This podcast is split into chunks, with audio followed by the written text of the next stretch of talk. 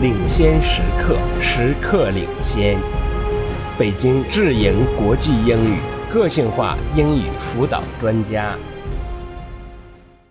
Unit 6 Immigration Bound for the United States. All right, let's get started. U.S. immigration is our topic today. I know many of you are immigrants, so you know something about this topic. As you may know by my last name, I have a German background. My parents immigrated to the U.S. from Germany about 50 years ago. Yes, question. Does that mean you're an immigrant? Well, no. My parents are immigrants. They came to the States from Germany. I'm a first generation German American because I was born here. First, we'll talk briefly about immigration, the history of immigration to the U.S., and the story of diversity in the U.S. To immigrate means to move from one country to another. It's a permanent move. By contrast, if you go to live and work in France for two years, you don't immigrate there, you move there temporarily because you plan to return to your country. So to immigrate means to move to another country to live there indefinitely. Immigration happens all over the world. Most people do it to improve their economic or social situation. What I'll do now is give you a brief chronology of U.S. immigration. Let's start with the colonial period, the first wave of immigrants in the 17th century. Most immigrants were from Western Europe. Although the Spaniards arrived in 1513, the first permanent settlement in North America was one that the British started in 1607 in Jamestown, Virginia. People were not prohibited from immigrating by the British. Anyone could come. Life was difficult, and some people did not survive, but people felt it was worth the risk to have a better life in the colonies. The French, Spanish, and Dutch also came, but in smaller numbers. I should also point out that about 20% of the population at this time was African American. However, most weren't immigrants. They were brought from Africa as slaves. Today, we're limiting our discussion to voluntary immigrants, to people who choose to come to the U.S. Now, by 1775, the U.S. population had grown to about 2.5 million. The country was growing fast, some thought too fast. So in the 1790s, laws were passed to control immigration for the first time.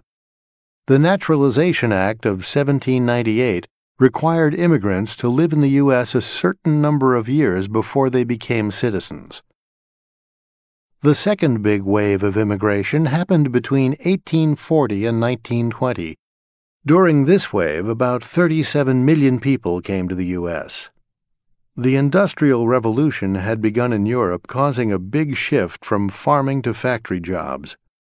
Many left for the U.S., hoping to continue doing the farming jobs they knew.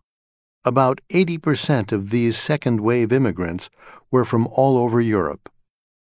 During this second wave, Chinese workers also came to the U.S., mostly as contract workers. They arranged or contracted to work for an American company before they left home. Most of them worked in the gold mines of California and later built railroads. Then laws were passed in the 1880s to keep most contract workers out. Now let's see, where are we? Ah, yes, uh, 1891.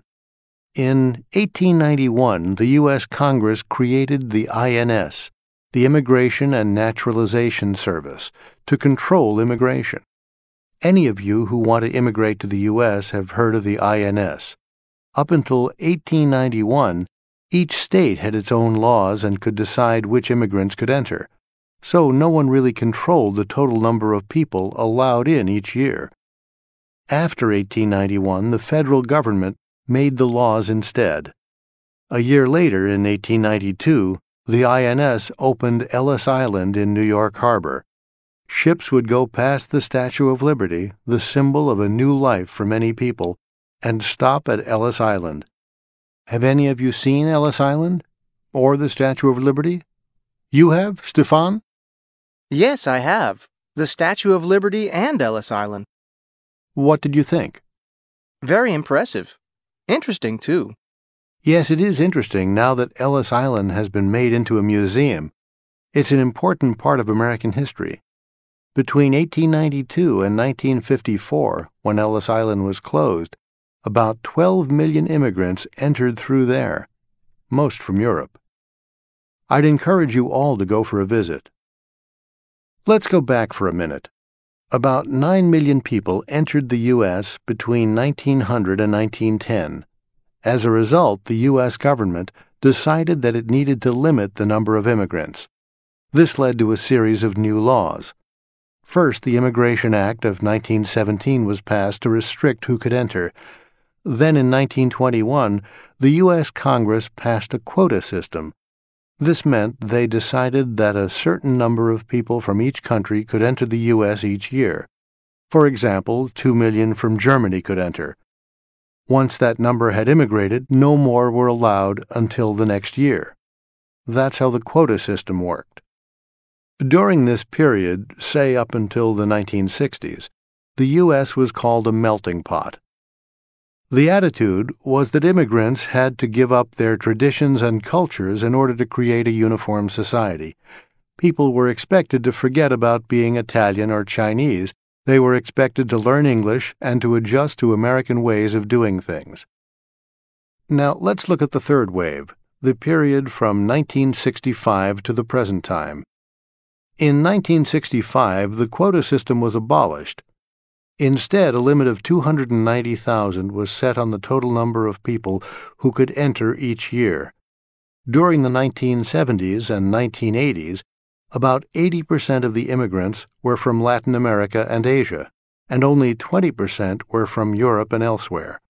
So if you compare the second and third waves, you see that in the second wave it was mostly Europeans, and in the third wave it was mostly Latin Americans and Asians. Again, economic opportunity was the main reason people immigrated.